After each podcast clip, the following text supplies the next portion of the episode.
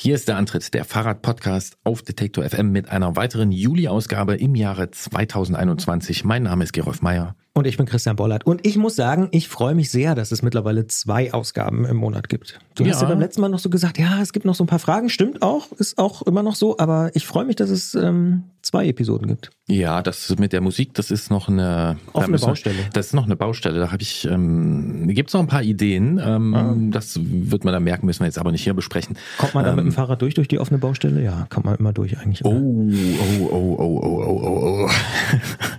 Gut, ist er jetzt in Stimmung oder ist er ja nicht in Stimmung? Das kann jeder und jede selbst bewerten. Ähm, und ich. wir sprechen am besten ganz schnell über andere Dinge. Ähm, ich muss noch was nachtragen. Du willst noch was nachtragen. Ja, unbedingt. Und ja. zwar möchte ich einfach mal Danke sagen. Und zwar dreimal. Danke, danke, danke, weil es Wahnsinn ist, wie ihr uns da draußen unterstützt. Wir haben ja jetzt seit ein paar Wochen erst äh, zwei Möglichkeiten, uns zusätzlich zum normalen Hören, sage ich mal so, zu unterstützen, nämlich bei Steady, da haben wir angefangen, und äh, bei Apple Podcast kann man uns abonnieren über Apple Podcast Abonnements.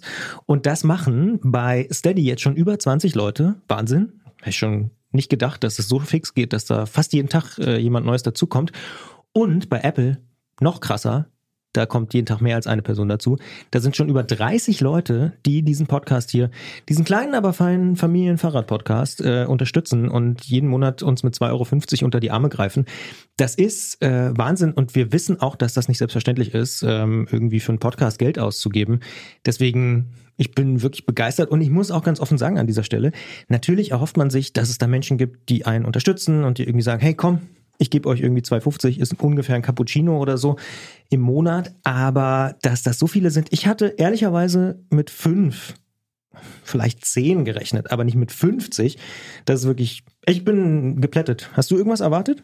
Nee, gar nicht. Und da ich mich mit allen anderen Podcasts, die hier laufen, äh, mhm. äh, nicht auskenne und da überhaupt nicht involviert bin, weil ich mich ja nur zu Fahrradthemen für auskunftsfähig halte, ähm, habe ich da jetzt äh, nicht so einen Vergleich, wie das bei anderen läuft. Aber ich kann sagen, ich freue mich über jeden und jede, die uns da unterstützt. Ähm, das ist sehr cool.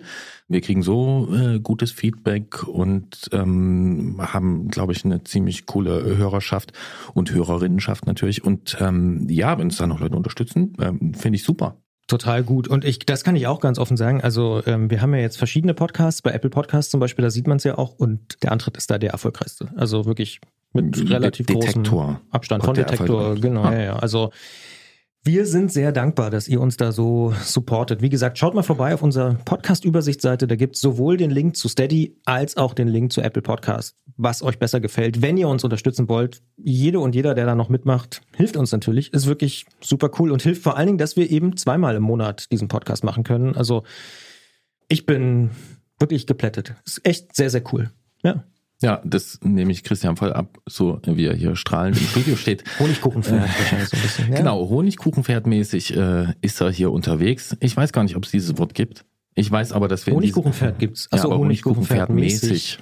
Hm. Naja, wir wollen ja hier auch nicht unbedingt Sprachkritik machen, dann hätten wir einiges ja. zu tun, wahrscheinlich auch bei uns, äh, sondern wir wollen einfach übers Radfahren sprechen, zweimal im Monat. Offen ist immer noch, äh, wie wir mit der Musik umgehen. Da muss, glaube ich, an der einen oder anderen Stelle noch ein bisschen nachjustiert werden. Aber auch das äh, wird man dann hier vielleicht merken. Das müssen wir jetzt nicht besprechen.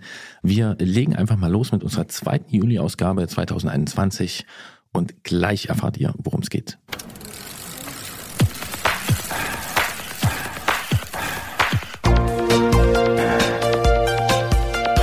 Antritt: Alles rund ums Radfahren bei Detektor FM. Wenn man dieser Ausgabe ein Überthema geben wollte, dann könnte man vielleicht sagen, Alter ist ähm, Alter. Alter ist äh, vielleicht das Überthema, denn äh, das wird sich äh, wahrscheinlich noch aufdröseln, hoffentlich, denn wir sprechen in dieser Ausgabe mit René aus Stuttgart, beziehungsweise bei Stuttgart, Asperg genauer gesagt, der im Juni ziemlich eilig nach Berlin unterwegs gewesen ist, ein paar Freunde und ein Wohnmobil haben ihn begleitet und wir sprechen mit ihm darüber, was sonst noch passiert ist, ähm, was er sonst so macht auf dem Fahrrad und warum diese Tour mit den Freunden eine, wie er schreibt, der schönsten Erfahrung seines Lebens gewesen ist. Ja, das ist schon eine ziemliche Ansage, finde ich auch. Schöne Erfahrungen äh, sind auch ein Thema bei unserem zweiten Gespräch, denn wir sprechen darüber, dass äh, viele Schülerinnen und Schüler an der Realschule Hilpoltstein schon in frühen Jahren schöne Erfahrungen machen können, denn dort gibt es das Schulfach Mountainbike und als wir das erfahren haben, das können wir auch ganz offen sagen, haben wir sofort gedacht, wir müssen äh, darüber Wir müssen sprechen. umschulen. wir müssen umschulen, wir müssen nochmal zurück eingeschult werden und weil die Schule auch noch fahrradfreundlichste Schule Deutschlands im Jahr 2021 geworden ist, war dann völlig klar, wir müssen mit David Matheisel sprechen, was er da macht, warum er junge Leute zum Mountainbiken bringt in seiner Schule und äh, dass er auch noch über die Alpen fährt, ist ja auch noch absolute Wahnsinn. Also das ist ein Thema, wir müssen drüber reden. Ja, und es ist natürlich nicht das zweite Gespräch, sondern das erste. Und es kommt jetzt. Wenn man, wie zum Beispiel die radfahrenden Moderatoren dieses Podcasts hier, langsam älter wird, was bleibt einem da eigentlich noch in den kommenden Jahren oder vielleicht sogar im Leben? Rekorde werden wir wohl nicht mehr brechen. Statt langsam schneller werden wir schnell langsam und dann überholen uns auch immer mehr Menschen. Ein hartes Stück, vielleicht sogar ein Schicksal, wir wissen es nicht. Wir tragen es auf jeden Fall mit Fassung. Ganz so schlecht wie eben skizziert geht's uns natürlich nicht, doch es gibt für dieses kleine Stück Weltschmerz nur eine Lösung. Die Freude am Radfahren muss an jüngere Generationen weitergegeben werden. Das ist gleich aus mehreren Gründen eine gute Idee und natürlich haben wir die nicht exklusiv. Andere sind darin sogar viel besser als wir, zum Beispiel die fahrradfreundlichste Schule Deutschlands, die staatliche Realschule in Hilpoltstein. David Mattheise unterrichtet dort Englisch und Sport und ist der Koordinator des MTB-Stützpunktes an der Schule. Wir freuen uns, dass wir mit ihm sprechen können und sagen Hallo nach Hilpoltstein, Hallo in den Landkreis Roth. Ja, hallo aus dem Landkreis Roth, genau. Freut mich, dass ich hier sein kann. Wenn wir uns hier eine fahrradfreundlichste Schule erträumen könnten, dann hätte die einen Haufen Fahrradbügel und eine große Fahrradwerkstatt, eine prima Anbindung über sichere Wege samt einer Parkverbotszone für Elterntaxis sowie natürlich und nicht zu vergessen einen ausgewachsenen Pumptrack auf dem Schulhof, für dessen erfolgreiche Bewältigung es eine Eins im Fach Fahrtechnik gibt. Haben wir Ihre Schule damit gut skizziert oder sieht's bei Ihnen doch ganz anders aus? Annähernd, annähernd. Also das mit den ähm, Bügeln an der Wand, das war schon ziemlich nah dran. Das ist auf jeden Fall schon mal vorhanden mit 30 eigenen Rädern. Die Mama- und Papa-Taxis, die gibt's nach wie vor, die wird es wahrscheinlich an jeder Schule immer noch geben. Äh, nichtsdestotrotz sind die mittlerweile recht rücksichtsvoll den Fahrradfahrern gegenüber. Und die verkehrssichere Anbindung, naja, die sollte es inzwischen an fast allen Schulen schon in irgendeiner Form geben. Da sind die Kommunen doch, denke ich, in der Pflicht. Als wir uns mit Ihnen beschäftigt haben, haben wir gelesen, dass es bei Ihnen das Wahlfach Mountainbike in allen Klassenstufen gibt. Das ist ja tatsächlich wie so ein Traum von mir auch persönlich. Wie können wir uns das denn vorstellen? Ja, das funktioniert so, dass ähm, Schüler, die zu uns an die Schule kommen, sich ein Fahrrad ausleihen können und am Nachmittag in der siebten und achten Stunde mit uns zum Mountainbiken gehen können. Sie bekommen ein Fahrrad von uns, gestellt für ein Jahr. Das gehört der Schule, aber es ist das Fahrrad, das die Schüler dann eben auch pflegen und warten müssen. Und ähm, wir bringen ihnen bei, wie man damit fährt, also sportlicher Sicht. Wir bringen ihnen die, die Technik bei, also ein bisschen Materialkunde, wie sie sich zu helfen wissen.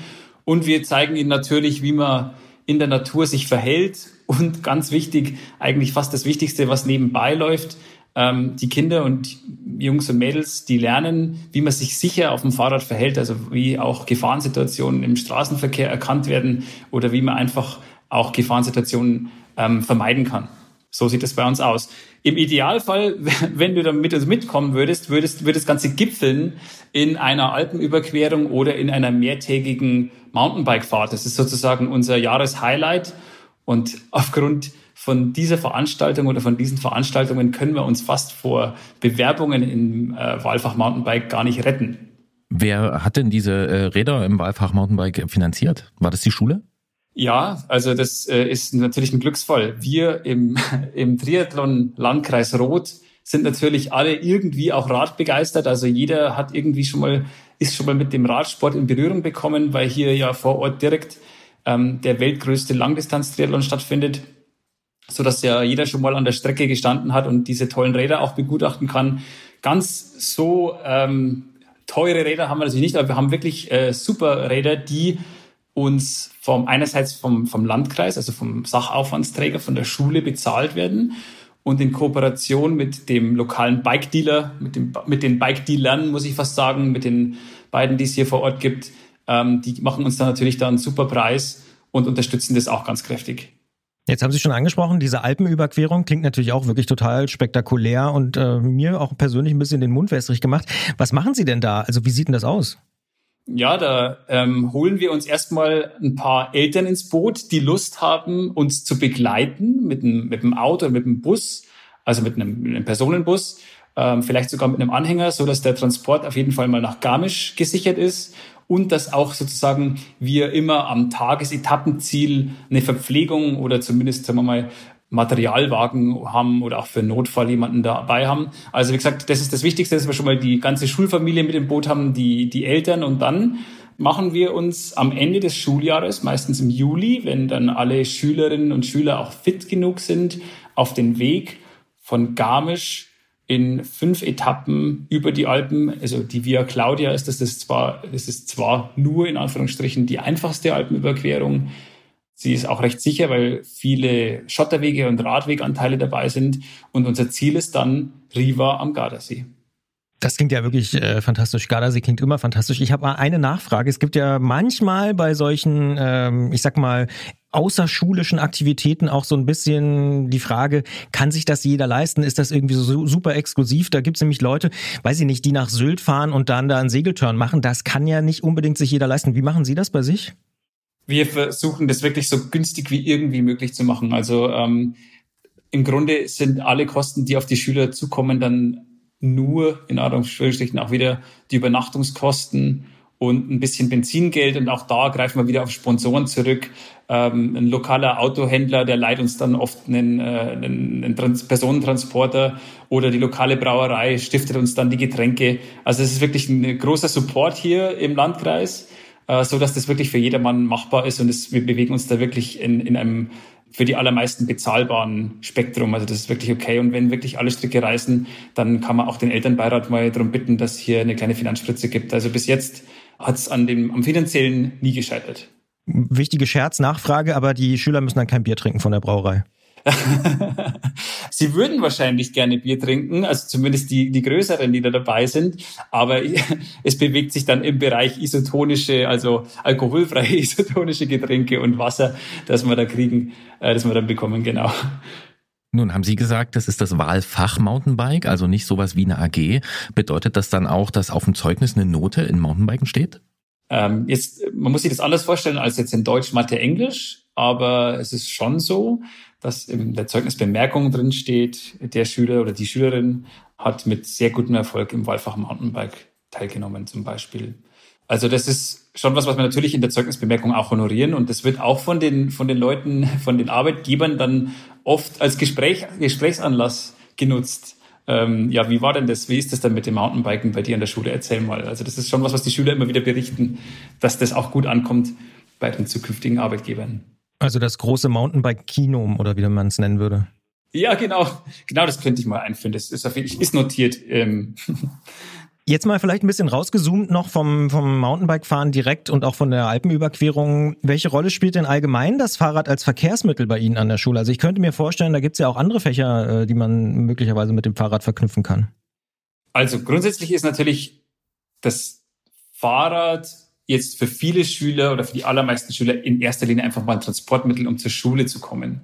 Dieses Fach, dieses Mountainbike-Fach, ähm, das soll natürlich die Schüler ansprechen, die auch Lust haben, sich ähm, mehr als nur mit, als Verkehrsmittel mit dem Fahrrad zu bewegen.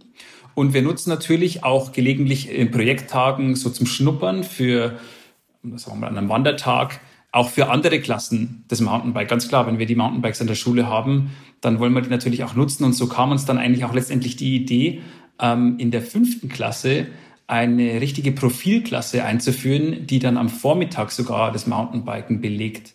Also so wie es eben diese MINT, äh, zum Beispiel äh, naturwissenschaftliche Interessensklassen gibt, gibt es eben bei uns auch eine Mountainbike-Klasse nur für die Fünften, die das dann am Vormittag macht, die richtig Lust haben, auch am Vormittag zu biken so haben wir dann uns eigentlich an die ganze Sache herangetastet, weil wir eben auch der Meinung waren, uns kam die gleiche Idee, wir haben die Räder an der Schule, wir müssen sie eigentlich maximal auslasten und den Schülern so viel Gutes wie möglich tun. Wenn ich jetzt ganz jung wäre, würde ich mich natürlich sofort bei Ihnen an der Schule bewerben. ähm, wie oft hätte ich denn dann in der fünften Klasse Mountainbiken? Mehr als einmal die Woche? In der fünften Klasse findet es einmal die Woche statt und zwar über zwei Stunden hinweg.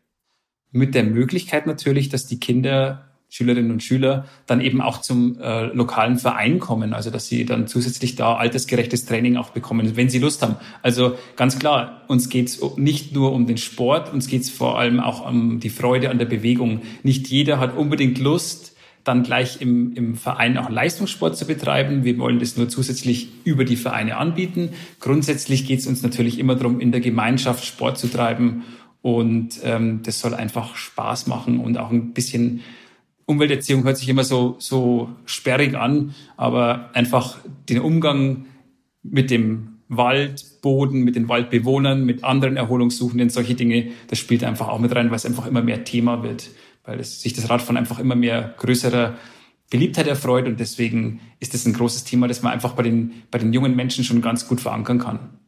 Gibt es auch noch andere Aktivitäten rund ums Rad, die wir jetzt noch nicht angesprochen haben bei Ihnen im Schulalltag? Ich denke zum Beispiel an sowas wie Werkstattkurse oder sowas. Absolut, absolut. Also das setzt sich wirklich aus verschiedensten Teilen zusammen. Gerade im Winter ähm, ist es ja wirklich manchmal so, dass es äh, dann einfach zu kalt ist, um nach draußen zu gehen. Und da geht es natürlich um Werkstattkurse, das ist genau das richtige Stichwort, um Materialkunde, darum die Räder mal zu warten, ähm, zu pflegen, natürlich auch zu reinigen. Da jeder sein eigenes Rad hat, ist er auch selber dafür verantwortlich oder sie dafür verantwortlich, das Rad zu putzen. Und natürlich gehört es auch dazu, ähm, dass jeder seinen, seinen platten Reifen auch mal selber reparieren kann, den er dann auf der Tour fährt. Weil sonst, äh, ich habe zwar immer mal noch einen extra Schlauch, Fahrradschlauch dabei. Trotz allem bin ich ganz zufrieden, wenn die Schüler das dann selber reparieren vor meinem inneren Auge sehe ich jetzt auch eine schöne große äh, Fahrradwerkstatt, die schon ganz gut ausgestattet ist, oder? So ist es. Genauso ist es in den letzten Jahren. Haben wir dann einfach genug Fahrräder jetzt auch gehabt. Also haben dann jetzt mit den 30 Rädern einfach auch eine gewisse äh, Grenze erreicht, so von dem, was sich pflegen und warten lässt. Und dann haben wir zunehmend einfach auch in die, in den Erhalt der Räder investiert und haben jetzt wirklich eine schöne, gut ausgestattete Werkstatt. Letztes Projekt, das jetzt dann eben anläuft, ist das Werkzeug noch irgendwo schön aufzuhängen, also dass das auch wirklich alles gut sortiert ist, aber am Werkzeug selbst scheitert es aktuell noch nicht oder nicht. Das heißt, bei Ihnen hätte Gerolf auch schon in der fünften Klasse lernen können, wie er sein Fahrrad richtig putzt. Absolut. Ähm, kann er jetzt aber auch noch. Also äh, wie gesagt, also ähm, bei uns ist jeder willkommen, in jeder, in jedem äh, Alter, also jeder Schüler zumindest und die Eltern dürfen natürlich auch ganz gern mal kommen und sich das Ganze anschauen, so an solch, solchen Tagen wie Tag der offenen Tür. Aber Fahrradputzen oder mal im Slalom um Paletten oder Hütchen fahren oder auf Paletten fahren, solche Dinge kann bei uns jeder lernen. Ich schicke Ihnen Gerolf mal vorbei. Aber was mich tatsächlich noch interessieren würde, ist äh, die Frage, so ein Fahrradklima an so einer Schule, wie Sie es jetzt beschreiben. Das klingt ja wirklich alles sehr, sehr vorbildlich. Ich kann mir aber vorstellen, dass es auch nicht nur einfach war, das überhaupt erstmal so einzuführen. Da gab es bestimmt auch Skeptikerinnen und Skeptiker. Wie haben Sie das äh, hinbekommen, da hinzukommen, wo Sie jetzt stehen? Ich denke, das ist wie mit vielen Dingen im Leben. Man muss äh, einerseits ein bisschen Ausdauer, das ist trifft sich ja gut beim Fahrradfahren, ein bisschen Ausdauer haben und zum anderen natürlich die Kommunikation mit den Menschen sprechen und auch sich vernetzen. Also das ganz Wesentliche ähm, war, sich mit Vereinen, natürlich mit der Schulleitung, die muss da natürlich auch dabei sein, mit der Stadt, mit der Kommune, sich einfach auseinanderzusetzen und, und Dinge offen zu besprechen, auch für Kritik offen zu sein und auch das, das zu hören, was äh, eben kritisiert wird, vielleicht von, von ja, Andersdenkenden in diesem Fall. Und ähm, wir haben aber das, wie gesagt, diesen großen, ähm, das große Glück, dass der Triathlon Landkreis Roth einfach schon sehr sportbegeistert an sich ist und für den Ausdauersport schon ein bisschen lebt. Das heißt, jeder hat in seinem sozialen Umfeld oder in seiner Familie irgendwie jemanden, den er kennt, der entweder hier beim Challenge Roth schon mitgemacht hat oder bei irgendwelchen anderen ähm, fahrradlastigen Events teilgenommen hat, so dass das Fahrradfahren an sich schon recht beliebt ist. Von wem konkret äh, stammt die Idee zum Beispiel zu dem Fach Mountainbike? Das Profilfach oder das Wahlfach? Es sind zwei verschiedene Dinge, die man da. Alles zusammen. Also einfach die Idee, das Mountainbiken irgendwie im Stundenplan zu verankern. Ja, okay, also grundsätzlich ist diese Idee ist natürlich schon konzeptionell verankert. Also es gab ursprünglich diesen äh, Bikepool Bayern und äh, der hat sich gedacht, dieses Konzept hat sich gedacht, wir versuchen das Fahrradfahren in der Schule zu implementieren und äh, erzeugen so, so kleine Stützpunkte mit eigenen Fahrrädern, wo ausgebildete Lehrer sind. Und in konkret an unserer Schule war es was mein äh, Vorgänger sozusagen, äh, der Georg Machel, der hat dankenswerterweise das schon mal ähm, initiiert und die ersten zehn Räder vor etwa zehn Jahren damals äh, eben auch schon in Kooperation mit dem lokalen Fahrradhändler gekauft und angeschafft. Und das war eigentlich der Grundstein. Und ich konnte dann an der Schule sozusagen auf diese Basis aufbauen. Und glücklicherweise hat mir der Georg dann auch da freie Hand gelassen. Und ich, ich persönlich habe mich dann auch mit dem Konzept Bikepool weiter auseinandergesetzt und eben dort auch mit den Verantwortlichen versucht, das Ganze voranzutreiben. Und an sportlicher Sicht ist es dann so, dass die Schulen jetzt auch mit dem Mountainbike bis zu Jugend trainiert für Olympia, also auch in Schulsportwettbewerben, ähm, das Ganze verankert sehen. Und, und so greift da einfach eins ins andere. Es gibt sowohl die sportliche, leistungssportliche Variante als eben auch Alltag, Umwelt. Es sind ganz, ganz viele Facetten, die da ähm, einfach beleuchtet werden.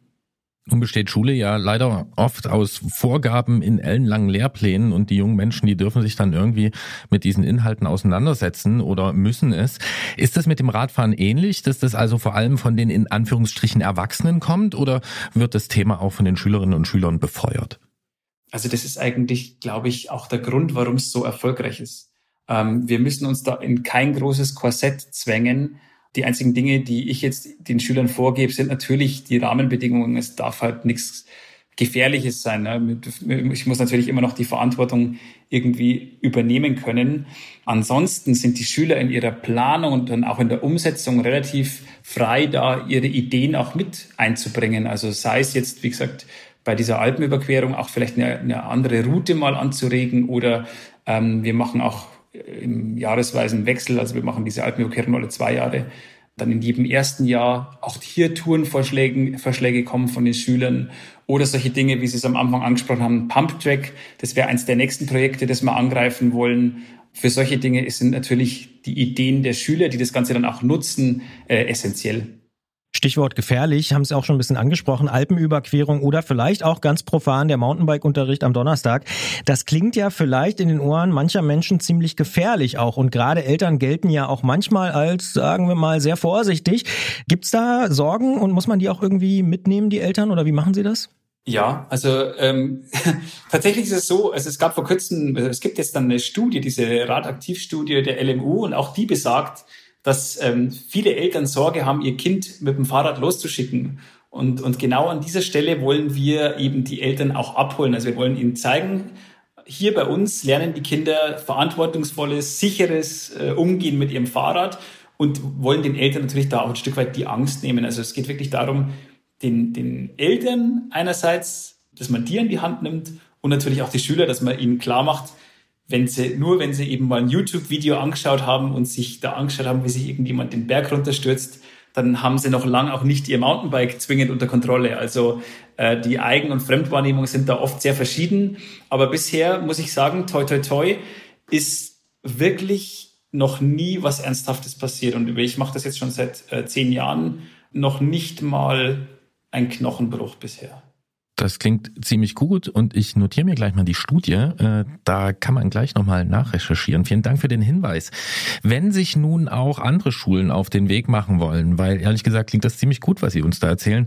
Was sind aus Ihrer Sicht so die besten Werkzeuge, um Radfahren besser im Schulalltag zu verankern? Was sind gute Schritte, die man da gehen kann? Also der erste Schritt ist natürlich, man muss jemanden finden, der das Ganze mit äh, Herzblut machen will, also einen Lehrer.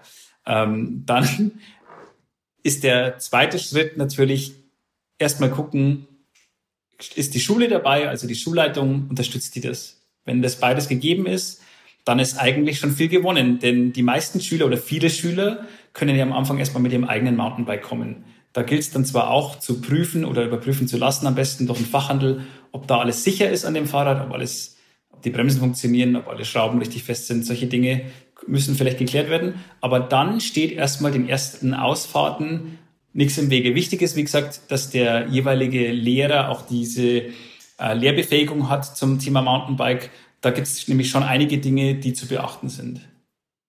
Sie sagen, da sind auch Dinge zu beachten. Wie ist es denn, wenn man jetzt vielleicht auch ein bisschen äh, rauszoomt? Also als Schule sagen wir mal, wir haben uns jetzt entschieden, wir wollen das gerne machen, sind vielleicht nicht im Landkreis Rot, die vielleicht schon so ein bisschen sportbegeistert sind, sind vielleicht auch nicht in Bayern. Gibt es da noch trotzdem Quellen und Möglichkeiten, das zu unterstützen? Sie haben gesagt, so die lokalen Fahrradhändler, Brauereien und so, das sind auch wichtige Akteure.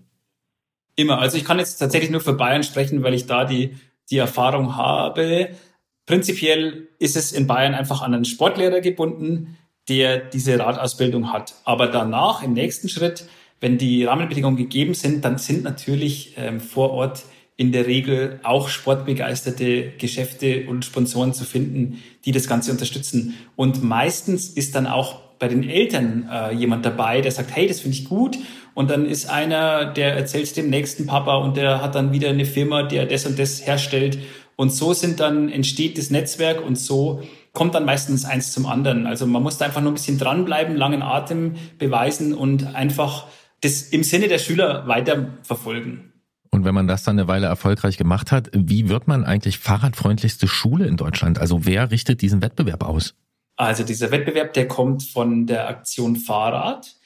Denen stellt man vor, was man denn alles macht. Und ich denke, wesentlich ist für eine Prämierung oder generell, dass man überhaupt mal in Frage kommt, ähm, dass das Ganze nachhaltig ist, dass es ähm, und vielseitig. Also das ist, dass man von fünf bis zehn in unserem Fall, also Jahrgangsstufe fünf bis zehn Schülerinnen und Schüler aufs Rad bringt und das über viele Jahre hinweg und dass es eben auch gut verankert und vernetzt ist da stellt man eben, schreibt man das kurz zusammen oder auch länger zusammen, was man alles so macht, wie das Ganze funktioniert bei einem an der Schule, reicht diesen Bogen oder das kann man auch online machen bei der Aktion Fahrrad ein. Ein Puzzleteil zum Beispiel ist auch, ob man an der Klimatour teilnimmt. Klimatour ist so, so ein Kilometersammelprojekt, ähm, dass man einfach sagt, okay, wir im Wahlfach sammeln unsere Kilometer und ähm, schreiben die digital, also online auf einer Plattform auf und machen dann so eine virtuelle Tour durch Deutschland. Das ist praktisch ein Puzzleteil von, äh, das man eben auch mit dazu machen kann als Bewerbung. Und was natürlich auch noch hilft, ist, wenn man ähm, irgendwelche Projekte dann vorweisen kann, wie zum Beispiel in unserem Fall jetzt die Alpenüberquerung oder sowas. Das hat natürlich, denke ich, auch schon gewirkt bei den Juroren. Ja. Jetzt vermuten wir hier im Studio, dass Sie im Laufe der Zeit sicher einige schöne Momente mit Ihren Schülerinnen und Schülern auf dem Rad erlebt haben. Ich zum Beispiel könnte mir vorstellen, nach fünf Tagen über die Alpen am Gardasee, das könnte so ein Moment sein. Gibt es so einen Fahrradmoment, wo Sie sagen, oh ja, da denke ich heute noch dran, ist vielleicht schon Jahre her oder vielleicht auch gerade erst drei Wochen? Tatsächlich nicht. Und zwar aus einem ganz einfachen Grund. Ähm, ich genieße wirklich jeden Moment, den ich mit den äh, Schülerinnen und Schülern auf dem Rad habe. Also mir macht das wirklich jede Menge Freude, wenn ich da sehen kann, wie viel Spaß die haben, wenn sie da durch den Wald fahren, wenn wir doch unterwegs sind, wenn sie wieder was Neues lernen. Ähm, natürlich gibt's schon besondere Momente, wie jetzt der, die Ankunft am Gardasee. Das sind natürlich, natürlich schon Dinge, die man sich irgendwo merkt, aber diese, diese reine, reine Freude, die habe ich eigentlich wirklich, sobald ich auf dem Rad sitze und mit den Schülerinnen und Schüler, Schülern unterwegs bin. Es macht mir einfach wirklich Spaß. Das heißt, das letzte Mal, letzte Woche? Äh, am Dienstag, diese Woche. Und da können wir an der Stelle verraten, wir zeichnen am Mittwoch auf. Mir scheint, dass dieses Schulfach Mountainbike nicht nur für die Schülerinnen und Schüler gut ist, sondern auch den äh, Lehrern ziemlich viel Spaß und ziemlich äh, gute Laune macht. Apropos gute Laune, was war so das interne Echo, als dieser Preis kam an Ihre Schule? es haben sich alle gefreut. Also ich habe natürlich, ich habe es vorher kurz erwähnt, im Rahmen von dieser Klimatour auch meine Kolleginnen und Kollegen mit eingespannt, dass die auch ihre Fahrradkilometer notieren. Die haben sich natürlich auch sehr gefreut, denn ich habe ihnen das ganz einfach erklärt, dass sie da auch einen wesentlichen Teil dazu beigetragen haben, dass wir diesen Preis gewonnen haben. Äh, nicht, nicht zuletzt deswegen haben sie sich gefreut. Nee, es kam bei allen wirklich super an. Also sowohl äh, bei den Kollegen, bei den Schülern sowieso, ähm, bei äh, auch den Leuten, die jetzt sich darum kümmern, dass in Bayern das mit dem Radsport an den Schulen vorangeht. Äh, bei allen war da wirklich die Freude sehr groß, ganz klar. David Mattheisel unterrichtet an der staatlichen Realschule in Hilpoltstein äh, unter anderem äh, ja das Fach Mountainbiken, außerdem noch Englisch und Sport. Und äh, diese Schule ist die fahrradfreundlichste Schule Deutschlands 2021. Wir sagen vielen Dank, Herr Mattheisel, für diesen ausführlichen Bericht ähm, und auch für die gute Laune, die Sie da mitbringen und dass Sie das überhaupt machen mit den jungen Menschen, denn wir haben es ja eingangs erwähnt, das ist unsere einzige Chance, damit wir das Feuer des Radfahrens weitergeben. Und wir äh, wünschen Ihnen dabei auch noch ähm, viel Erfolg und auch vor allem viel Freude. Herzlichen Dank. Hat mir Spaß gemacht mit euch. Christian, was sagst du?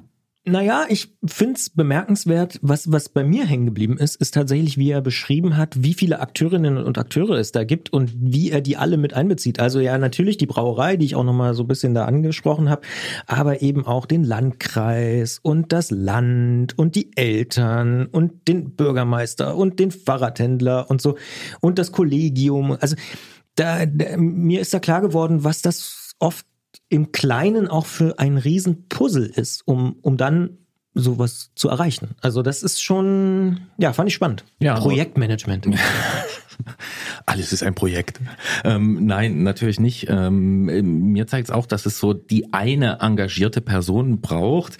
Ähm, er hat es jetzt nicht so, so genau, er hat es ja, jetzt nicht so explizit gesagt und wir wissen jetzt nicht, wie viele es da gibt. Und er hat ja auch einen Vorgänger genannt, aber es scheint mir schon so, dass der, der Georg.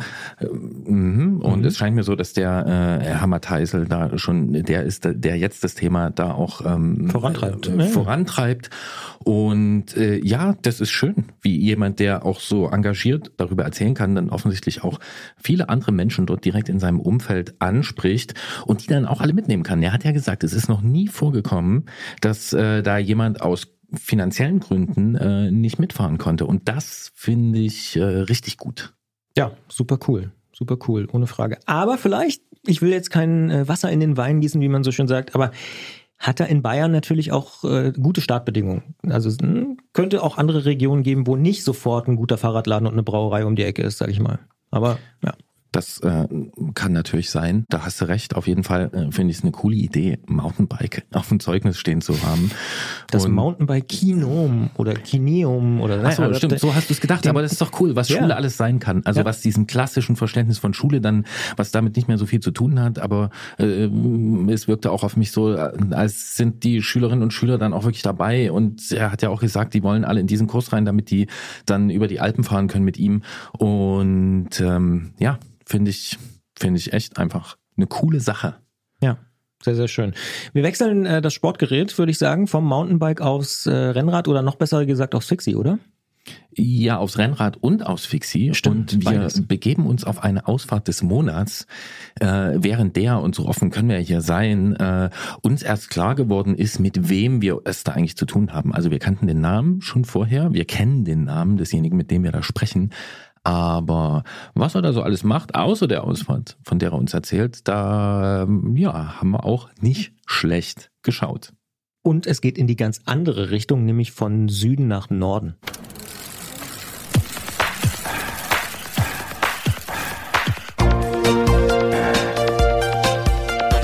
Antritt: Alles rund ums Radfahren bei Detektor FM.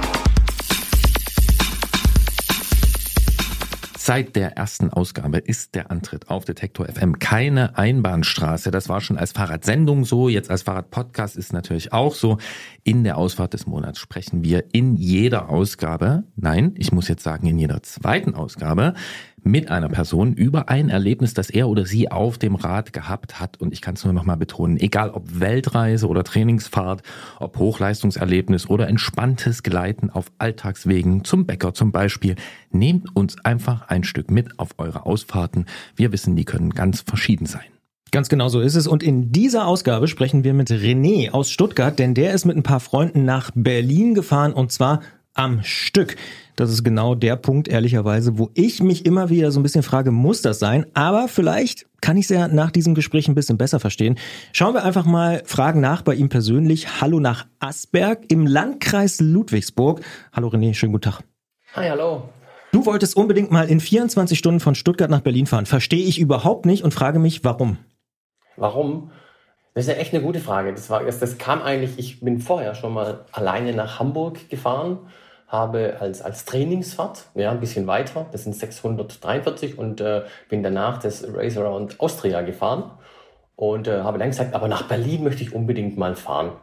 Und äh, alleine zu zweit, mit mehreren, egal, habe davon natürlich in der Trainingsgruppe erzählt und dann hat schon der Nächste gesagt, ich möchte da mitfahren. Und habe gesagt, okay, besser als alleine natürlich. Und äh, so wurde es dann immer mehr und so sind wir nach Berlin gefahren. Race Around Austria, also daher weht der Wind. Ähm, da vermute ich doch äh, in dir so einen richtigen Langstreckenexperten, oder? Ja, das bin ich jetzt aus Versehen geworden. das kam, das kam jetzt und das war ganz spaßig. Das, das kommt vom, vom, vom Training. Also ich hab, äh, wollte mal in Ötztaler fahren und bin dann äh, nach Sölden gefahren und bin den abgefahren, also mit so einem Trainingscamp. Da war dann der, der äh, Christoph Strasser, ich weiß nicht, ob ihr den kennt, den Christoph, der ja. war da auch dabei und der hat mir dann erzählt, hier, äh, er fährt ja durch Amerika durch. Wusste ich gar nicht, dass es sowas gibt, ja. Und unter acht Tagen und total irre. Und kenne den Christoph mittlerweile sehr gut. Ich, ich trainiere auch mit ihm, ab und zu kriege ein paar Tipps von ihm. Und er sagt, Mensch, mach doch mal hier äh, Race Around Austria. So fing das an. und dann habe ich gedacht, okay, aber nicht die große Runde, weil das sind 2200 Kilometer und 30.000 Höhenmeter. Und ich mache die kleine Runde, das sind nur 560 und 6.500 Höhenmeter. Und so fing das an, quasi. Aber mal ehrlich, aus Versehen macht man sowas doch nicht. Nein, das war einfach so eine Herausforderung. Also das wird immer mehr. Ich habe dann auch äh, schon mal 340 Kilometer gemacht, 400. Dann so verrückte Sachen wie, ich fahre auch Fixed, also Fixed Gear mit, mit, mit, mit einem Gang, ohne Freilauf. Und dann äh, bin ich hier den Spreewald-Marathon gefahren mit 200 Kilometer Fixed komplett. Dann den, den Neuseen Classic, die 300 Fixed. Ich glaube Platz 17 oder so. Alle anderen haben geschalten, ich nicht. Also ich war der Einzige, der wirklich immer getreten hat. Und so verrückte Sachen mache ich einfach. Mache ich einfach gerne, ja. Und so kam auch dieses Thema nach Berlin. Und natürlich, es war einfach eine, eine schöne, eine schöne lange Ausfahrt, um ganz, ganz viele, die haben das noch nicht gemacht, denen das beizubringen quasi. Ne? Also von meinen Erfahrungen, weil äh, ich glaube, das ist, da, das weniger Leistung wichtig, Durchhaltevermögen ist wichtig und Ernährung. Unfassbar Ernährung. Ernährung und Trinken. Ohne Trinken und Ernährung geht es gar nicht. Da kommen wir gleich dazu. Ich habe trotzdem diesmal noch zwei Nachfragen. Äh, wenn du sagst, ich fahre auch fix, heißt das, du fährst manchmal auch fix oder wolltest du uns gerade mitteilen, dass du diese Sachen, die du genannt bist, also Stuttgart-Hamburg und Race Around Austria, nur die kleine Runde, dass du die alle fix gefahren bist? Nein, bin ich nicht fix gefahren. Nein, nein, nein, nein. Also ich bin, hm, das war jetzt vor drei oder vier Wochen bin ich fix nach Koblenz gefahren. Das waren 350 Kilometer, das ist recht flach. Das sind wir, 32, 8er Schnitt oder so gefahren. Das geht dann schon. Ähm, weiteres als jetzt die 300 oder die 350, jetzt bin ich noch nicht gefahren fixed. Aber wir haben nächstes Jahr was vor, so eine Fixed-Gruppe auch weiterzufahren, also weiter als 500. Ich spiele hier mal ein bisschen Wikipedia-Eintrag. Fixed heißt feste, starre Narbe, ne? Also nur, dass also es nochmal erklärt ist. Ja. ist ein Bahnrad mit, einer, mit nur einer Bremse vorne dran, ein Bahnrad und dann die Übersetzung gut wählen. Man kann einmal schalten, indem man anhält und das Hinterrad umdreht. Also es ist fix-fix, auf beiden Seiten ein Zahnrad drauf, ein Kettenrad und dann kannst du schalten. Also, ja, wenn es mir die Berge hochgeht oder so. Man fährt so äh, Entfaltung von 3,0. Also das ist in, in Zahlen sind es äh, 47 vorne und äh, 15 hinten. Bei, bei 95er Drittfrequenz fährst du 35 oder so. Wir schweifen aber ab von Berlin. genau, ich äh, würde gerade noch kurz den nächsten Fachbegriff erklären, und zwar Entfaltung bedeutet, wie viel Abrollumfang sozusagen ein Rad hat oder dann die Übersetzung, wie der das Verhältnis von Kurbelumdrehung zu Radumdrehung ist. Und ganz am Anfang, als du gesagt hast, mit dem nach Hamburg fahren, habe ich mir gedacht, naja, das ist ja bestimmt jetzt nicht nonstop gefahren, aber ich bin mir inzwischen nicht mehr so sicher. Doch, nonstop, habe 24 Stunden gebraucht. Das war das Problem war, dass ich dann, ähm, ich war, ich war dann auf, auf Mallorca mit dem Kader U19 äh, in Mallorca fahren, habe ich zufälligerweise eine Einladung bekommen und habe ich meine Klappe nicht halten können und habe erzählt, dass ich da hier Race Around Austria machen will. Und der Sponsor von denen hat dann gesagt, oh cool, mache ich mit. Ja.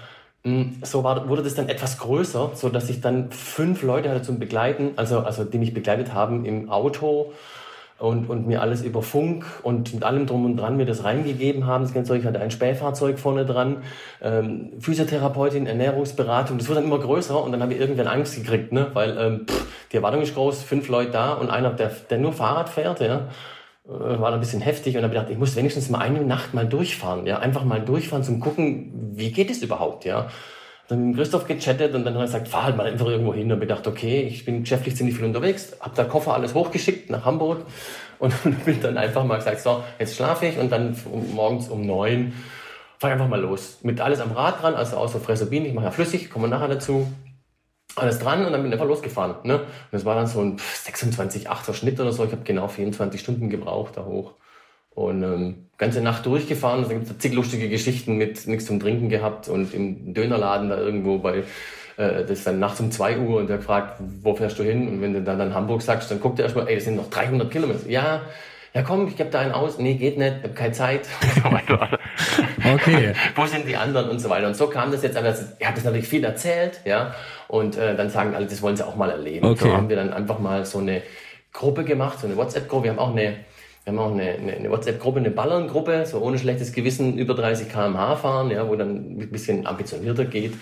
Und ähm, ja, und da haben wir mal rumgefragt und dann kamen einige dazu, sind auch wieder welche gegangen, die dann gemerkt haben, das ist doch nichts für sie. Und dann ähm, gab es so eine harte Gruppe von, mit mir zusammen waren es dann acht Leute, ja. Und drei Betreuer und einer von meinem Geschäft. Und der eine, der, der hier der, der Sponsor von den U19, der, darf man ja sagen, oder? Heuer Radsport. Und der uns noch äh, begleitet dann mit dem Wohnmobil und noch eine von unserer Ballerngruppe, eine, ein Mädchen war dann mit dabei noch und hat uns auch begleitet quasi. Also für die ganzen Getränke und Zeug und alles okay. Jetzt haben wir kurz einen Eindruck bekommen davon, in welchem Umfeld äh, du dich bewegst. Also U19 Christoph Strasser sind so die Eckdaten und ich möchte notieren, dass das erste Mal, dass in diesem Podcast das Wort Spähfahrzeug aufkam äh, oder aufgekommen ist. Das finde ich auch ziemlich gut. Ähm, und du hast jetzt gesagt, du hast dich mit dieser Gruppe von Freunden organisiert, also in so einer WhatsApp-Gruppe und hast auch geschrieben, es musste viel organisiert werden. Was denn zum Beispiel? Gab es wieder ein Spähfahrzeug? Nein, nein, es gab kein Sperrfahrzeug. Das Problem war einfach, der Joachim Heuer, der, der wusste, auf was er alles, wie gesagt, der hat ja Restaurant Austria mitgemacht und hat es versorgt, der weiß das, ja. Der Heike, die noch dabei war, der musste das erstmal beibringen, was wir machen müssen und ich muss jetzt erst einmal schauen, wie, wie wir versorgen, weil das Thema ist ja bei acht Leuten, kann ja nicht aus dem Auto rausgehen. Also im Restaurant Austria hatten wir sieben Minuten Pause, also es war nur Pipi-Pause und gar nichts. Und bei dem jetzt war da schon mehr Pause drin, weil ich muss ja anhalten und das Zeug alles irgendwie verteilen. Das heißt, muss man das einfallen lassen, wie kann jeder seine Sachen, seine Wasserflaschen und sein Zeug oder Müsli-Riegel oder was weiß ich, wie er das macht mit Reiskuchen und so weiter, sich da versorgen. Also haben wir gesagt, jeder macht einen Karton äh, dann noch zwei Trinkflaschen mit rein, schreibt dann seinen Namen drauf und quasi dann, äh, wie, viel Löffel, Löffel er von seinem Pulver da rein haben will und tut da seine, seine Ernährung rein. Und dann äh, können die das, wenn sie anhalten, alles ausladen und dann kann jeder sich das rausnehmen. Also äh, die vollen Flaschen raus, die leeren rein, werden nachher wieder aufgefüllt und dann geht's weiter. So, das muss man halt irgendwie planen. Und natürlich haben auch andere viele, viele Fragen gehabt. Von Lampe, ich glaube, wir haben so eine Standardlampe rausgefunden, die toll ist, also mit, mit äh, USB-Anschluss quasi, weil die ganze Nacht halt durchleuchten muss, mit zwei Leuchten hinten dran, zwei Rückleuchten, dass natürlich, wenn eine leer ist, die andere schon dran ist und nicht extra dran gefummelt werden muss. So Sachen, solche Erfahrungen habe ich halt jetzt mal weitergegeben. Und ja, gab es viele Diskussionen bei der Ernährung. Der eine wollte 40 Riegel essen. Das sage ich, finde ich spannend. 40 Riegel finde ich jetzt ein bisschen viel. ja, weil irgendwann wird es ja echt trocken. Und ähm, ja, war Spaß. Das war zu planen. Die Route hatte ich über Komoot gemacht. Mit, mit, ähm, das ging nicht über, über Strava, weil Strava so lange Strecken, dann hüpft er, das macht er nicht richtig. Und da war dann eher das Problem, dass ich das äh, Berlin, das ist ja im Osten oder am Osten, ne? Dass es da äh, dann Kopfsteinpflaster gibt und Radwege, die dann doch aus Schotterwege bestehen. Also, hm. Ja, hier, hier, gibt's sowas noch, aber ich habe gehört, das gibt's auch sogar in westlichen Landesteilen oder auf westlichen Kontinenten. Da kriegt das dann komische Namen. Aber wir wollen nicht nochmal abschweifen. Ähm, ich glaube, Christian hat noch eine Frage. Unbedingt. Was ich, der jetzt nicht der Beste im Kopfrechnen äh, ist, aber mich trotzdem gleich gefragt habe, ist 620, 621 Kilometer, glaube ich sogar. Ja. Wie schafft man das denn in 24 Stunden? Wie schnell muss man denn da fahren? 28,4er Schnitt hatten wir. Und ähm, ja, das war ein äh, Durchschnitt von äh, 166 Watt Durchschnittsleistung, Normalized Power und 11.500 Kilokalorien verbrannt war das. 4.815 Höhenmeter. Und du hast schon angedeutet, äh, von Müsli-Riegeln 40 Stück hältst du nichts. Du ernährst dich komplett flüssig. Das ist so, dass ich, äh, ich habe eine Glutenunverträglichkeit. Ich bin deswegen auch recht leicht. Also ich bin 1,89 groß und wiege 70 Kilo. Und ich kann mit Müsli-Riegeln nichts anfangen, weil die mir zu wenig Energie geben. Ja. Also habe ich schon immer, schon immer, schon, ähm, schon früher schon immer, äh, als es festgestellt wurde, haben die, habe ich noch auf Rezept bekommen, dieses Fressobin. Ich weiß nicht, ob, das, ob ihr das kennt. Das ist, äh, wenn einer Krebs hat oder mit Magenprobleme hat, ja, dann bekommt man das. Das ist so eine, so eine Flasche. Früher gab es das als, als ähm, Glasflasche, jetzt sind es so Kunststofffläschchen. Da sind 200 Milliliter drin und das Ding ist die hochkalorierte Lösung. Das äh, äh Fiber heißt das oder so, hat dann 400 Kilokalorien, ein so ein Fläschchen. Und du wirst keinen Müsli-Riegel finden, den du einmal isst und dann hast du 400 Kilokalorien. Da ist alles drin, also alles, was du brauchst zum Leben. Du kannst mit dem einfach so leben. Ja? Das heißt, äh, gerechnet ist eigentlich pro, bei 80 Kilo brauchst du pro Stunde eine so eine Flasche. Äh, das, das, sind so Berechnungen, das habe ich jetzt, das ich jetzt vom Christoph, ich habe es auf mich runtergerechnet, ich, also alle anderthalb Stunden eine Flasche. Das heißt, wir haben 15 Flaschen getrunken. Insgesamt waren es 10 Liter, also die anderen haben das dann auch so gemacht. Viele machen das dann so. Das muss man sich aber dran gewöhnen. Das ist wie auch bei diesen tollen Gels. Ne? Gel kann ich gar nicht. Das muss man echt wissen, ob man das verträgt. Man stellt eigentlich schon vorher drauf um. Also so einen halben Tag vorher sollte man eigentlich schon mal das mal an, anfangen und dann geht's einfach los und einfach reintrinken. Gibt es in verschiedene Geschmacksrichtungen. Cappuccino und so weiter. Und Vanille schmeckt am ekligsten, aber das ist, äh, glaube Geschmackssache. Also, obwohl ich das nicht kenne, würde ich mich jetzt spontan für Cappuccino entscheiden. Ähm, das äh, gefällt mir ziemlich gut. Mm, Und ich ähm, jetzt frage ich mich ja gerade. Also, du sagst, du bist äh, Race Around Austria gefahren. Du mhm. bist äh, nach Hamburg gefahren am Stück. Mhm. Du bist auch mal fixt über 300 Kilometer nach Koblenz gefahren, wenn ich das richtig im Kopf habe. Mhm. Und trotzdem schreibst du über diese Tour nach Berlin. Es war eine der aufregendsten und schönsten Erfahrungen in meinem bisherigen Leben. Die muss da ja irgendwie rausstechen aus den anderen, oder? Was hat diese Zeit denn so gut gemacht? Ja, das ist einfach so. Also das, das eine war nach Hamburg, war natürlich eine unfassbare Leistung mit der Sorge, dass irgendwas ist. Ja, natürlich, nachts irgendwo pff, im Nirgendwo. Das war zu, zu, zu tiefsten Corona-Zeiten. Ich bin Bundesstraße gefahren, kam nie ein Auto, weder von vorne noch von hinten. Ganze Nacht nicht, gar nicht. Zwei Wie du über Niedersachsen redest. Nein, nein, da war einfach, Corona war ja abends alles zu. Also pff, warum sollte einer äh, samstags nachts äh, draußen sein? Ja, warum? Ja, ich habe auch keinen gesehen. Ja, also hm, da war keiner. Und das, das war schön, das war schön. Aber natürlich mit, mit sieben anderen dabei, dieses Gefühl der Sicherheit, dass die sieben anderen mit dabei sind. Wir sind diesen Thüringer Wald, was übrigens wunderschön war. Ich bin schon zigmal da durchgefahren mit dem Auto und wollte es unbedingt mal sehen und deswegen haben wir es auch so geplant, dass es auch tagsüber ist. Es war einfach wunderschön und mit den ganzen Leuten dabei mit, okay, allen Höhen und Tiefen, hatten wir, glaube ich, alle irgendwie Höhen und Tiefen, aber es war einfach super, super schön. Den Versorgungsfahrzeug dabei, also mit Rückendeckung quasi, deutlich einfacher, ohne, ohne jetzt hier Taschen am Rad oder irgendwas, ja ähm, zig Laufräder dabei gehabt und Pumpe, alles dabei, ja, was wir so brauchen. Ja. Äh, äh CO2-Kartuschen, wenn wir so fünf Minuten waren, vier Platten gehabt übrigens unterwegs. Ja. Und ähm, ja, das war einfach schön, weil man einfach die ganze Zeit babbeln konnte. Ne? Wir sind in der Gruppe immer gefahren, nebeneinander gefahren und konnten so alles erzählen. Das war schön, das war sehr, sehr schön und nicht so einsam. Das äh, Restaurant Austria war auch sehr bewegend, aber natürlich sehr, sehr anstrengend und sehr fordernd. Wenn man über sieben Minuten Pause macht und ein, nur einen Radfahrer gibt und fünf Leute, die einen ansagen, ist das natürlich ein Rennen gewesen. Ne? Ein richtiges Rennen ist natürlich eine ganz andere Größenordnung als, ich sag's mal, eine Ausfahrt nach Berlin. Ja, das ist einfach, das war ja zum Spaß, rein Spaß und das war's auch, echt unfassbar, ganz schön. Und ich glaube, das, das beschreibt es auch, dass es einfach schön war. Wenn ich eins gelernt habe in all den Ausfahrten des Monats, dann, dass ich sag mal, zu so einer schönen Beschreibung und zu so einem guten Gefühl und wenn es nur eine Ausfahrt von Stuttgart nach Berlin war, äh, eigentlich immer auch der Tiefpunkt quasi zwangsläufig dazugehört, damit es überhaupt so schön sein kann. Wo war es denn am schlimmsten? Gab es einen Tiefpunkt? Thüringer Wald, habe ich gehört, war schon für einige anstrengend. Ähm, das war einmal, wir, wir sind da losgefahren und es wurde dann unfassbar heiß, ja, also richtig heiß. Also wir haben äh, 130 Liter Wasser getrunken, ja, in der Zeit, zu acht.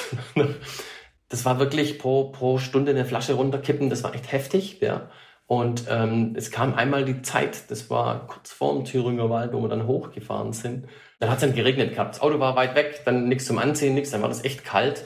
Und das war so eine Situation, wo mir dann so nicht so gefallen hat, natürlich. Ne? Also kalt, nass und dann ja, trotzdem, wir sind recht schnell gefahren, so mit 40 oder 45 den Berg so halb schräg runter irgendwo und im Nassen ist das nicht gar so spaßig. Ne? Wir wurden auch wieder trocken irgendwann, klar, aber das war jetzt nicht so spaßig. Und Nachts war es dann super kalt, also nach Thüringer Wald war echt toll übrigens. Das ist mega, da muss ich nochmal hin. Das ist echt schön, wir sind auch von den Straßen her.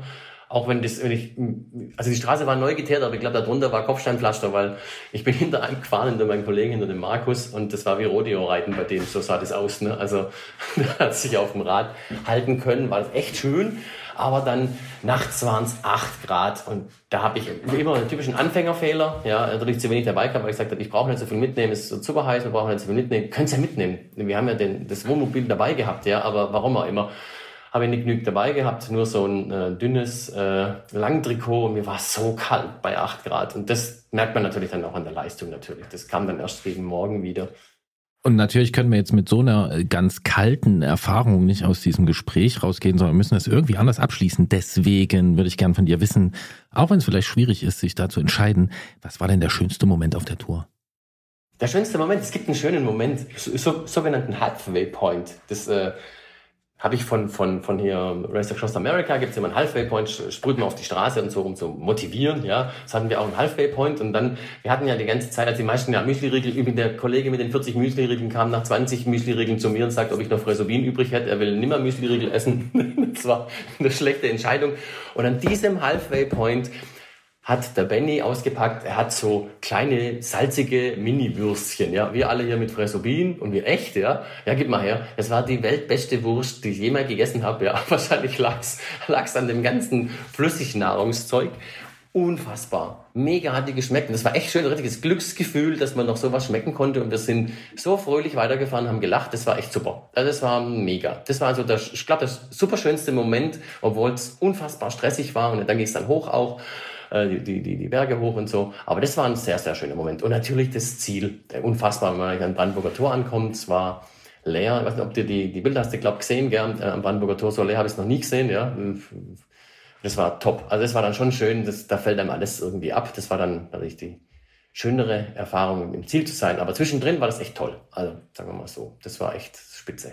René aus Asperg hat auf der Langstrecke, würde ich sagen, schon einige Erfahrungen sammeln können. Er ist schon um äh, nicht Australien, sondern um Österreich äh, drumrum gefahren nach Hamburg, nach Konstanz und äh, hat das viel allein gemacht. Und jetzt hat er aber eine super Tour erlebt von Stuttgart nach Berlin und zwar mit Freunden. Und hat er festgestellt, das macht nicht nur Spaß, dass man mit denen ab und zu quatschen kann, sondern die geben einem auch manchmal noch so eine leckere Wurst dazu. Und wir finden das eine prima Ausfahrt des Monats. Vielen Dank, René, dafür. Gerne, gerne. Und was ich noch hervorragend hier sagen muss, noch herausragend als sagen muss, ist natürlich ohne die tollen Betreuer, hier dem, dem Jo, die Heike und dem Philipp wäre das ja gar nicht möglich gewesen, wenn wir das alles hätten mitschleppen müssen. Deswegen da nochmal einen herzlichen Dank an die drei. Unfassbar super war das echt von denen. Das war super. Auch die Motivation, die haben uns immer motiviert. Es gab schon Tiefstand, jeder hat so irgendwo seinen Tiefstand und die haben uns immer motiviert und uns hier äh, berichtet und äh, unterstützt. Das war top. Super. Dem schließen wir uns an. Grüße an die und vielen Dank. Okay, Dankeschön. Also für die Wortsammlung fürs Vokabelheft sozusagen in unserer kleinen, aber feinen ich Fahrradschule Spähfahrzeug Wirklich, bin ich mir 100% sicher, dass dieser Begriff noch nie vorher in diesem Podcast ausgesprochen wurde. Ich weiß auch nicht, ob es ein bisschen militärisch ist, aber. Äh, es hat natürlich wie so vieles auch yeah. äh, militärische Anleihen, ähm, aber es kam ja in dem Zusammenhang dieser Tour auf Hamburg, äh, in der dieses Spähfahrzeug dann vorausfährt. Dann natürlich Durchschnittswattleistung. Das ist vielleicht auch schon mal gefallen. Ich hm, könnte sein, so, ja. aber ja. dass jemand da so drüber spricht. Also er schien auch ein ziemlich ähm, jemand zu sein, scheint jemand zu sein, der das ähm, genau benennen kann, ne? der dann seine Statistik zu seinen Ausfahrten ähm, führt. Und also ich kenne zum Beispiel meine Durchschnittswattleistung nicht. Ich weiß nicht, wie es bei dir ist. Ab und zu kenne ich sie schon, ja. Okay, also du fährst dann auch so mit so Geräten? Nee, tatsächlich nicht, aber ich habe immer, immer mal so Tests gemacht und so. Und, äh, ja, so ja, einer ja. bist du. Ja, okay. Mhm. Also so ein, ja, ja. ja, Gerolf, nach all den Jahren, jetzt kommt's raus. Ja, ja genau. Aber ich habe keinen, wie heißt es, Powermeter, habe ich nicht. Ja. Ich habe einen Popometer. Ja, ja. Es sind ja jetzt sehr viele Menschen damit unterwegs und das ist bestimmt ja. eine coole Sache. Ich habe mich da noch nicht äh, rangepirscht, aber Entfaltung kam auch vor. Das haben wir bestimmt schon mal gesagt. Und du siehst, ich bin heute hier wirklich wortglauberisch unterwegs, aber ich finde Entfaltung an sich eigentlich auch, das ist auch so ein Wort, das, das finde ich gut. Das ja, ist sehr prosaisch fast schon. Also da steckt ganz viel drin. Genau. Ja. Und da wir einmal bei prosaisch sind und ich das noch ein bisschen auflösen äh, möchte mit dem Überthema, weil du hast mich von groß angeguckt, als ich es gesagt habe. Mhm. Ich habe nach unserem Gespräch noch kurz mit René telefoniert. Aha. Und, ähm, du hast noch ähm, geheime Informationen, ja. die ich noch nicht habe. Ja. Äh, jetzt frage ich dich mal, wie alt ist denn René? Soll ich schätzen? Mhm. Mm, ich würde sagen Mitte 40. Wirklich? Ja. Okay, ich hätte ihn viel jünger geschätzt. Viel. Und ähm, ja, so in ja. unserer Altersklasse so genau. ja, also um, äh, um, ein, um etwas jünger äh, auf jeden Fall ist äh, René 53. Ja, oh, nicht schlecht. Das hätte ich nicht gedacht. Ja, und ja. er fährt zwar schon länger Fahrrad, aber er fährt auch erst seit sechs Jahren Rennrad, wie er mir erzählt hat. Krass. Ja, und da steckt doch für uns auch ganz viel Hoffnung drin, Christian. Das heißt, wenn du Da noch kommt noch was. genau, wenn du also dieses Langstreckenfahren und dieses am Stück fahren ähm, und ähm, fix hunderte Kilometer fahren und. Ja, dich ja. mit diesen Getränken und wenn du das auch noch für dich entdecken äh, Hab ich noch 14 Jahre Zeit. willst, äh, ja gut, das hast du jetzt gesagt, aber es ist auf jeden Fall noch Zeit. Ne? Mhm. Und ich weiß nicht, ob du das kennst ähm, von diesen Brevetfahrten, diesen, diesen Langstreckenfahrten, diesen traditionellen. Wir haben mit Jan Hein schon drüber gesprochen. Ähm, über Paris, Brest, Paris zum Beispiel, und da gibt's noch viele andere. Äh, da kann ich mich auch an Statistiken erinnern, ähm, dass dort die am dichtesten besetzte Altersgruppe äh, jene äh, der Menschen zwischen 40 und 50 Jahren ist. Also Das dieses, wundert mich wiederum nicht so sehr. Mhm, aber dieses Ausdauerding, Mhm. äh, das kommt ähm, auch in späteren Jahren. Ja, der, das, ich glaube, das ist beim Marathon genauso. Das wiederum kann ich nicht einschätzen. Mhm, Ist, glaube ich, so. Ich denke bei Marathon nur Knie, also falls wir jetzt diesen Laufmarathon meinen. Ja, ja, den meine ich. Ja, Mhm. mm, ja. Aber es sind auch Sache, eher so das- 40- bis 50-Jährige, die Okay, das machen. Ja, ja.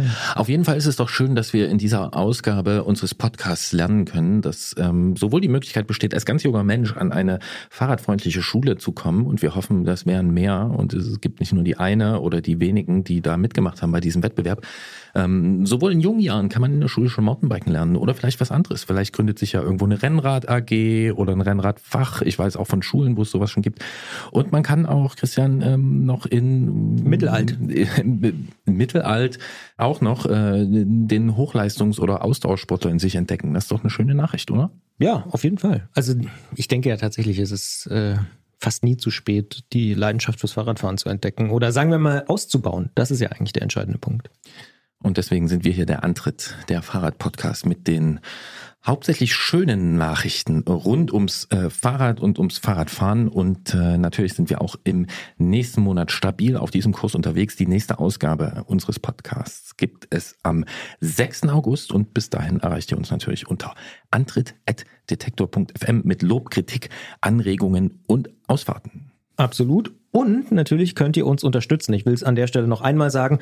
Bei Steady findet ihr Antritt. Also Steady ist diese Mikrobezahlplattform, wo man jeden Monat uns unterstützen kann. Da könnt ihr einfach mal gucken, wie ihr uns unterstützen könnt. Und auch bei Apple Podcast, wenn ihr eh Apple Podcast nutzt, um Podcasts zu hören, dann schaut doch mal, ob ihr uns nicht auch mit einem Cappuccino im Monat unterstützen könnt. Wir würden uns freuen, wenn ihr das macht.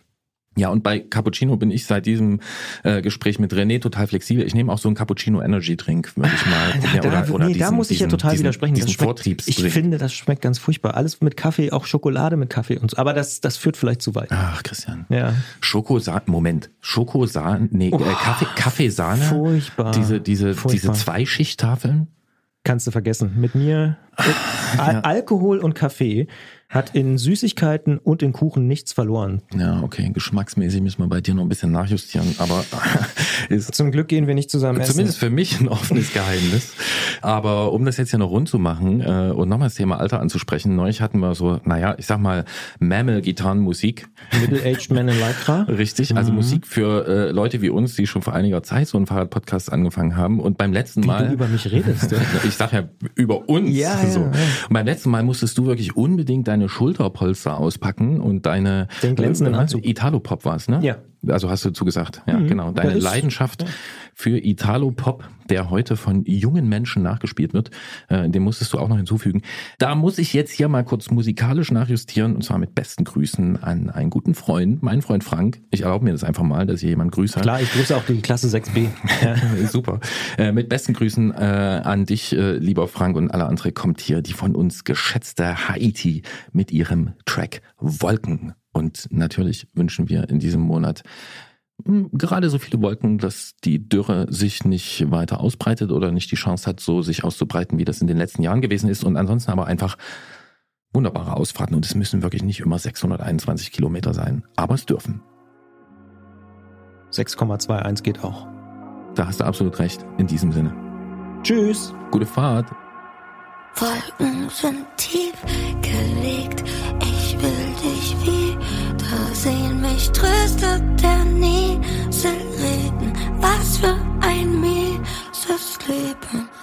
Schon lange nicht geredet Kann nicht sehen, ich bin vernebelt. Ich weiß, dass ich dir nicht fehle. Ich will's nicht verstehen. Asche in den toten Schädel. Für mich gibt es keinen Segen. Und die Flasche ist edel.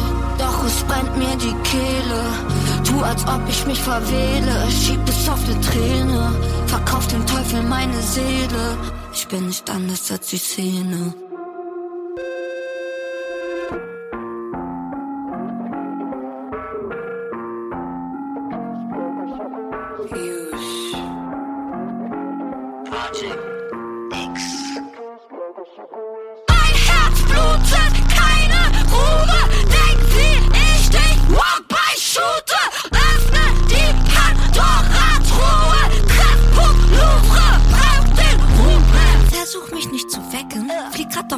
Dragon. Reiche durch Wolke 7. Frauen schreien, Hunde bellen. Mache Tsunami-Wellen. Nein, ich spiel kein Blackgammon. Will keine Zeit verschwenden. Lass meine Feinde hängen. Doch ich will nicht eine nennen. Sie schwimmen im Haifischbecken. Auch mich wollte keiner retten. Wolken sind tief gelegt. Ich will dich wiedersehen. Mich tröstet der Nieselregen. Was für ein mieses Leben. Wolken sind tief gelegt. Ich will dich wieder sehen. Mich tröstet der Nieselregen. Was für ein mieses Leben.